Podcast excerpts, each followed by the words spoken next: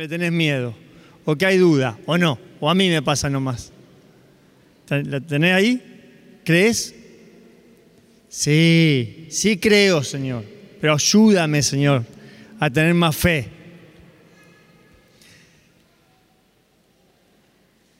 Eh, me estuve preparando este tema y la verdad que me emocioné un montón. Eh, esto que decía Susana, Susana que predicó recién era mi esposa, es mi esposa. Y, la verdad que, bueno, nos encontramos juntos con el Señor y hemos pasado por un montón de cosas. Y, Dios nos ha acompañado, ¿no? Nos ha hecho crecer en la fe, hemos buscado del Señor y Dios siempre nos mantiene en ese lugar. Esto que dice la palabra, todo es posible para el que tiene fe. Hay una cita que dice de sabiduría que dice que eh, el que la adquiere es capaz de afrontarlo todo. Está buena también, ¿eh? Y en Juan, cuando Jesús le habla a Marta que tiene que resucitar a Jairo, le dice, ¿no te he dicho que si crees verás la gloria de Dios? Si crees verás la gloria de Dios. Más cerca, ahí, ahí está, ahora sí. Ahora, ahora me escucha. La fe es un don de Dios, pero también es una forma, una necesidad que tenemos de cultivarlo. La fe viene, pero también se va. Se va. Cuando, cuando Pedro en la última cena se encuentra con Jesús, Jesús le dice, Pedro, he rogado para que cuando vuelvas no te falte la fe. Porque la fe pensamos que es una cosa que, viene, pero también tenemos que sostenerla. La apatía, la incredulidad, la costumbre, el miedo, eh, nos detiene, nos detiene. A lo largo de este tiempo, en el Señor, ya hace unos cuantos años que, me llamó y que tengo la gracia de seguirlo, he conocido a mucha gente y alguna dejó el camino. En algún lugar no funcionó. Y una de esas cosas que yo he visto es que eh, no han creído. Hay cosas a veces que Dios te pide que uno no se anima a enfrentar.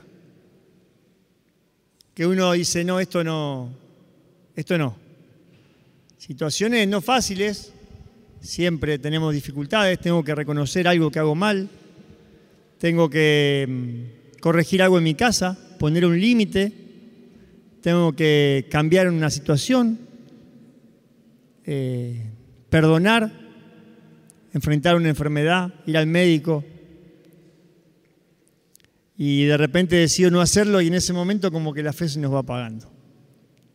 La cita de hoy en Marcos 9, 23, que está puesto ahí, ¿no? Jesús le dice al hombre, ¿qué es, qué, qué es eso si puedes? todo es posible para el que cree. Te lo voy a contar así. El hombre tenía un hijo enfermo y va a, buscar al lugar donde estaba Jesús y cuando llega no lo encuentra. Estaban ahí sus apóstoles y sus discípulos, estaba como si fuera acá la comunidad. ¿eh? Y llega el hombre con su hijo enfermo y le pide que lo sanen. Ya en aquel momento los apóstoles y los discípulos sanaban enfermos, ya Jesús los había mandado y en su nombre sanaban a los enfermos y, liberaban demonios y hacían prodigios grandísimos. Pero bueno, están ahí y oran y oran y oran y no pasa nada, porque el chico no se sana, no, no se libera. Y entonces se arma un debate, ¿no? Ahí, una discusión, los fariseos, los discípulos, todos, se arma un lío bárbaro. Y en eso llega Jesús. ¿Dónde estaba Jesús? ¿Dónde había estado? Qué buena pregunta. Jesús había tomado a tres de sus discípulos, a Juan, a Pedro y a Santiago, y se había ido al monte a transfigurarse. ¿Eh? Cuando se pone así todo eh, lleno de luz y se encuentra con el Padre y, los tres discípulos, que eran los que siempre llamaba a Jesús. Como que si hubiera un, los que estaban más fortalecidos en la fe, Él los llamaba. Entonces cuando baja Jesús, le presentan al chico, mira, no lo pudimos curar. Jesús le dice esto, le dice, generación incrédula, ¿hasta cuándo tendré que estar con ustedes? ¿Hasta cuándo tendré que soportarlos? A ver, tráiganmelo, chico. Le pregunta al padre qué le había pasado y el padre le dice, bueno, le explica, ¿no? Que estaba enfermo y le dice, si puedes hacer algo, compadécete de nosotros. Y ahí Jesús le dice, ¿cómo si puedes? ¿Cómo si puedes? Todo es posible para que tiene fe. ¿Por qué precisaba esto? No era porque sí, porque Jesús sanaba si había fe. Si no había fe, no podía sanar. En varios versículos habla ¿no? de que no hubo muchos curados porque había poca fe. En su pueblo no curó a nadie porque nadie es profeta en su tierra y no tenían fe. Y acá les pasaba lo mismo. Conclusión, el Dios Jesús expulsa al demonio y el chico queda liberado de nuevo.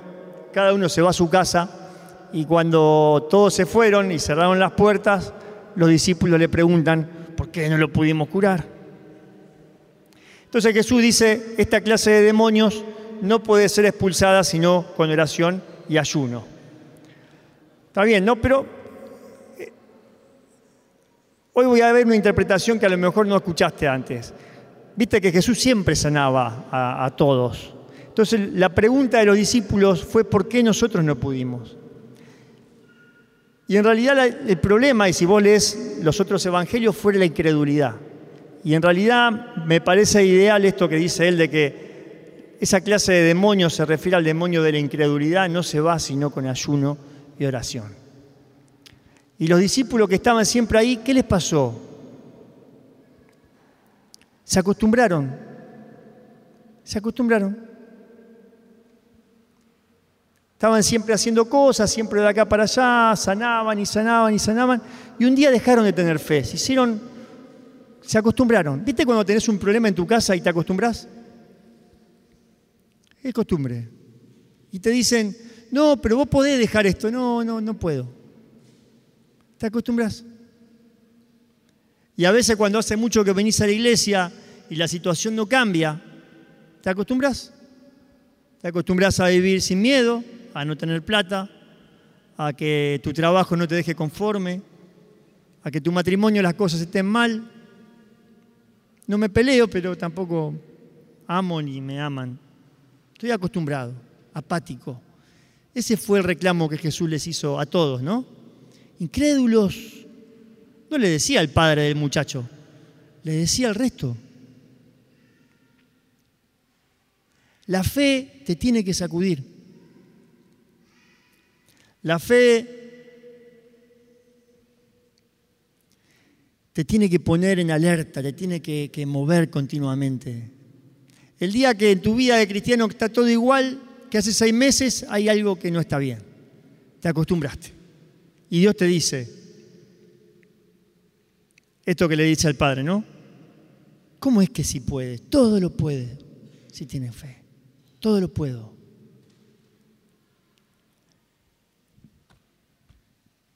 Viste que suena fácil cuando vos lo decís acá y te lo dicen y lo escribís en el cuadernito y hoy en el jueves vas a salir de acá con todo el fuego de Dios levantado con el Señor y está espectacular que así sea.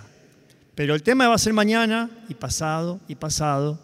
¿Y dónde estás parado de acá cuatro días? Dios te está dando la receta, oración y ayuno ¿Por qué oración y ayuno? Hay eh, Biblias que dicen solo oración, otras dicen oración y ayuno. La oración es esto que te dice Susana, leer la palabra, estar con el Señor, conocerlo. Conocerlo. La madre Isabel, si después buscarlo en el videito que está ahí en la página, habla sobre esto de buscarlo al Señor. Hay que hacer una relación, hay que probarlo. En lo poquito, voy, pruebo, no me salió, vengo de vuelta de oración, aprendo, oro, pruebo de vuelta, uy, me salió, y esa relación va haciendo que vos vayas creciendo en la fe, que vayas madurando, que te vayas enfrentando, que puedas enfrentar las cosas, que puedas descubrir tus durezas. Esos lugares que vos decís, no, esto no, no lo puedo superar. No puedo bajar de peso. No puedo dejar de mirar pornografía. No puedo dejar de maltratar a mi familia. No puedo ir y hablar de que tengo un problema en mi casa con la violencia y tengo que superarlo. No puedo perdonarme, no puedo perdonar. Tengo que hablar de esto que me sale mal. Tengo que ir al banco a decir que debo, no tengo ese trabajo terminado. ¿Cuántas cosas que no nos animamos? Tengo mi hijo enfermo. Tengo que enfrentar este, este médico que no, no puedo ir, que me da miedo. Y en ese lugar te parás. Todo lo puedo. Porque todo lo puede el que tiene fe. Todo lo puedo en Cristo que me fortalece. El Señor es mi pastor, nada me falta. Y ahí vas. ¿Es fácil? No es fácil. Da chuchi, siempre da chuchi. Nosotros pensamos a veces que, la lucha en la fe es simplemente, eh, no sé, como los superhéroes. Viste que en las películas ahora le pegan a los superhéroes y no les pasa nada. A nadie le duele. Y se levantan y siguen. Pero esto, la fe, siempre hay un riesgo. Tenés que conocer ese riesgo y enfrentarlo porque tenés que tener fe. La fe es creer que Dios es lo más importante que todo. Él es lo más importante. Dice Jesús en la última cena, eh, Juan 14.1, no se inquieten, está por ir, ¿eh? les dice a sus discípulos, lo último que le dice, no se inquieten, crean en Dios y crean en mí.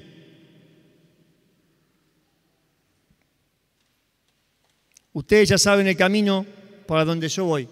Yo soy el camino, la verdad y la vida. Esa es la fe. Y eso es lo más lindo de ser cristiano. Que vas a salir de acá a enfrentar las cosas y a cambiar el mundo. Porque no llegamos a este lugar para agachar la cabeza y simplemente llenar los sillones de la iglesia. Llenamos para cambiar nuestra vida, cambiar el entorno, cambiar la situación de nuestra familia, de nuestro trabajo. Llegamos para que de repente puedas entrar a un lugar y puedas llevar una palabra de aliento. Que puedas cambiar tu vida, que puedas cambiar la vida de tu familia, que puedas perdonar, que puedas poner perdón en tu matrimonio, que puedas tener una sonrisa feliz en medio de una dificultad terrible.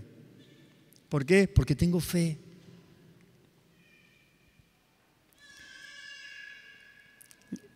Escuchá esto que dice un hombre de fe. Alégrense de estar rodeados de toda clase de pruebas. ¿Te gusta?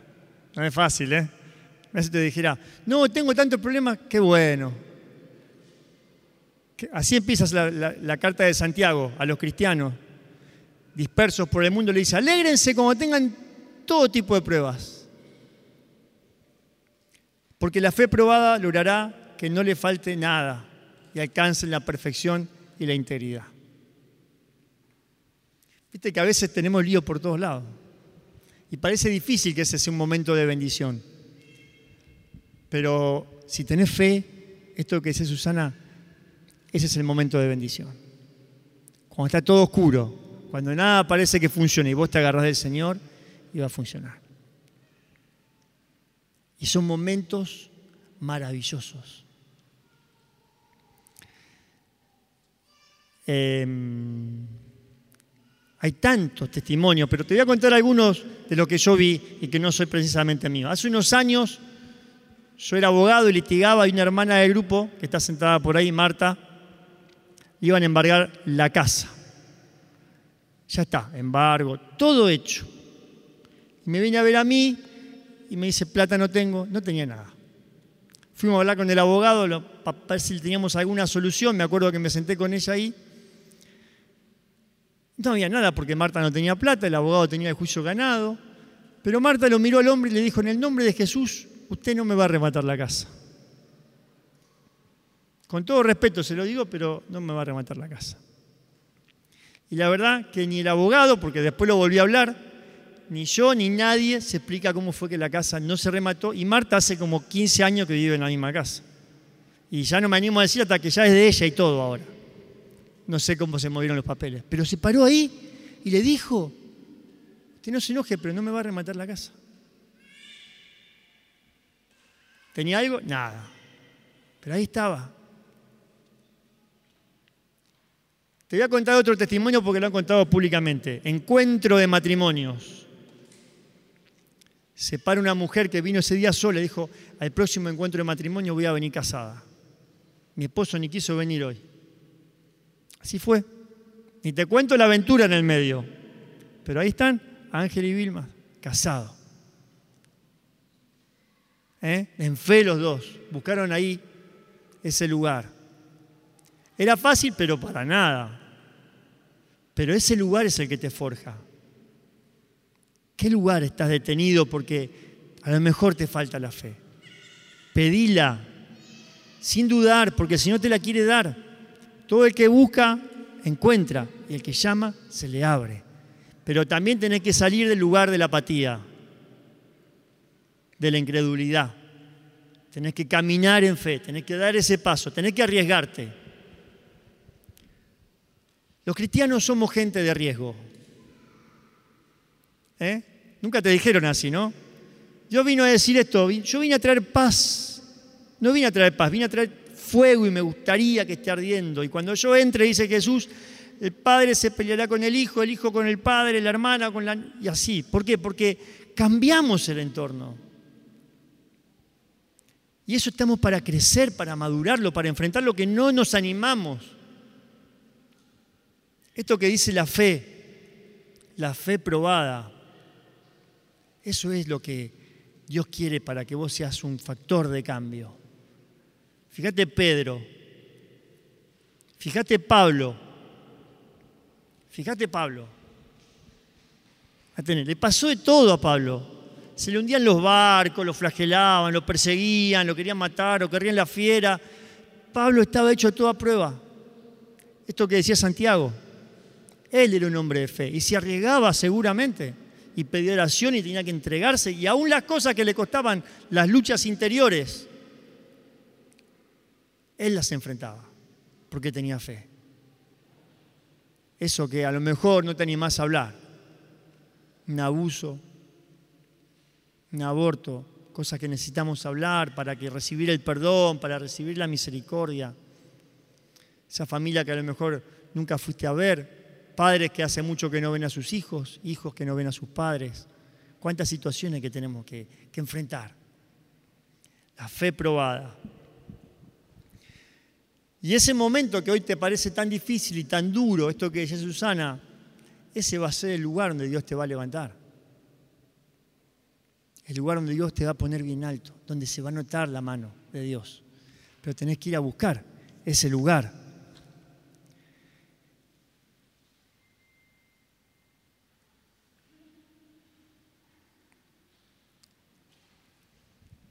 El Señor es alguien maravilloso y te ama. Esto que decía José me encantó. Él te tiene ubicado en la palma de la mano y te conoce. Y no te quiere como estás ahora, te quiere mejor, levantado, fortalecido. Y necesita que vos te pongas de pie y clames por esa fe que va a cambiar tu vida. Como dijo este hombre, aumenta mi fe, Señor se le moría el hijo. Pero hay situaciones que también implican ese dolor de que algo se nos muere. Se nos va el tiempo, nos caemos. ¿Cuántas situaciones difíciles? Tenemos que enfrentar un momento donde hemos perdido un ser querido. ¿Cómo lo atravieso, Señor? Todo lo puedo en Cristo que me fortalece. Para el que cree, todo es posible. Para el que cree, todo es posible. Para el que cree, todo es posible. Esa frase me encantó porque durante años para mí ese era el final de la oración. No sé qué va a pasar, Señor, porque no tengo la capacidad, no tengo fuerzas, no tengo ganas, pero lo hago igual. Porque todo es posible. Para Dios nada es imposible. Y ahí te parás y le das para adelante. Y ahí va generando esa prueba, esa fe que se va creciendo, que va probándose continuamente, que va levantando tu vida. Así que yo te desafío que hoy hagas la lista de tres cosas que tenés que enfrentar esta semana. Y hagas un camino para ir a enfrentarlas. Orar, ayunar e ir caminando hacia ese lado. A pedir ayuda si hace falta. Ese negocio que te estás ahí buscando para empezar, ese aumento de sueldo, esa facultad que no tenés miedo de estudiar, anda por ella. El Señor está al lado tuyo. Todo lo puedo en Cristo que me fortalece. Y si no podés, es porque a veces esto que dice Susana tenemos que revisar qué parte de nuestra vida tenemos que cambiar. ¿Es Dios, Dios verdaderamente? ¿Es lo más importante? ¿Estoy apegado a ciertas cosas que no puedo soltar y que me dan miedo? Bien, la fe pasa por ahí. Empecemos por revisar eso. Pero no te acostumbres. Esto que le pasaba a los apóstoles, que no tenían fe para sanar al enfermo. Orá y ayuná hasta que esa fe se quiebre y dé fruto. Para que tu fe crezca. Rompe todo espíritu de incredulidad. Sacudilo de tu casa. Tenés que tener fe. Esa fe tiene que estar activa, la movés vos, pedíselo al Señor. Si no te sale, orá y ayuná. Empezá por lo que puedas, pero empezá. Cuando yo me encontré con el Señor, mi oración era muy cortita, eran 15 minutos, pero ahí estaban, 15 minutos de reloj. Como no podía más, dije, bueno, 15 minutos, razonable, 15 minutos. Y ahí estaban, mis 15 minutos eran sagrados, solo para el Señor. No había teléfono, la Biblia y yo y nada más, y ahí me quedaba. Y con el tiempo esos 15 minutos no alcanzaron más. Y fueron yendo más y la relación se hizo más fluida y me pude encontrar con el Señor. Ahí empezaban esos 15 minutos. Y así en todas las áreas de tu vida. Esto que dice Susana, anotar en la Biblia las promesas para el Señor y hacer la oración, como hacemos con los talleres de liberación de miedo que me anoto todo lo que dice el Señor sobre la promesa de ser libre de miedo. Me anoto cómo tengo que ser en mi familia, cómo, qué es lo que la palabra me dice sobre estar enojado. No sé dónde están esas palabras, preguntanos, relacionate, busca, porque Dios está interesado en que vos te levantes, en que tu vida cambie. A mí me gustaría que, hubiéramos algún, servicio así donde nos pudiéramos sacar una foto durante el primer mes de llegar al grupo. Y después nos sacáramos una foto de los seis o siete años. Pues te sorprendería. La gente llega más joven a los 10 años que cuando entra al grupo. Pero es verdad. Es verdad. Preguntar a los servidores que hace muchos años que se conocen, es verdad. Te voy a decir, sí, yo vine hecho una... Claro, dentro de 10 años yo voy a tener el pelo largo. Es así. Vos te reís, pero yo te voy a venir con el pelo largo. Me ataca una colita acá. Este, ¿Pero por qué? Porque esa fe te mueve, te activa, te levanta. ¿Tuvieron que enfrentar? Sí. ¿Les costó? Sí. Pero en eso vivimos. Si no venimos nada más que para sentarnos ahí, llorar, y no estamos hechos para eso. Yo no vine a la iglesia a encontrarme con el Señor a un lugar para llorar. Vine a encontrarme un lugar donde me pudiera levantar, donde pudiera ayudar a los demás, donde pudiera ser líder en mi familia. Mamá y papá que estás en tu casa, la fe es la mejor herramienta.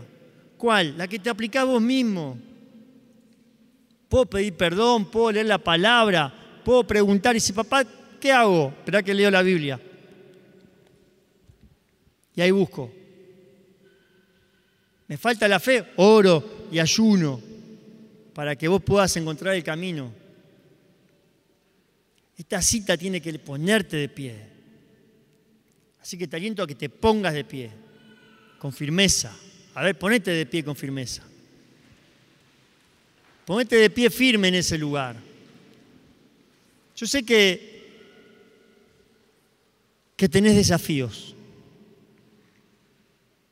Yo sé que tenés cosas que tenés que restaurar, la salud de, una, de un familiar, la tuya, algún miedo que enfrentar.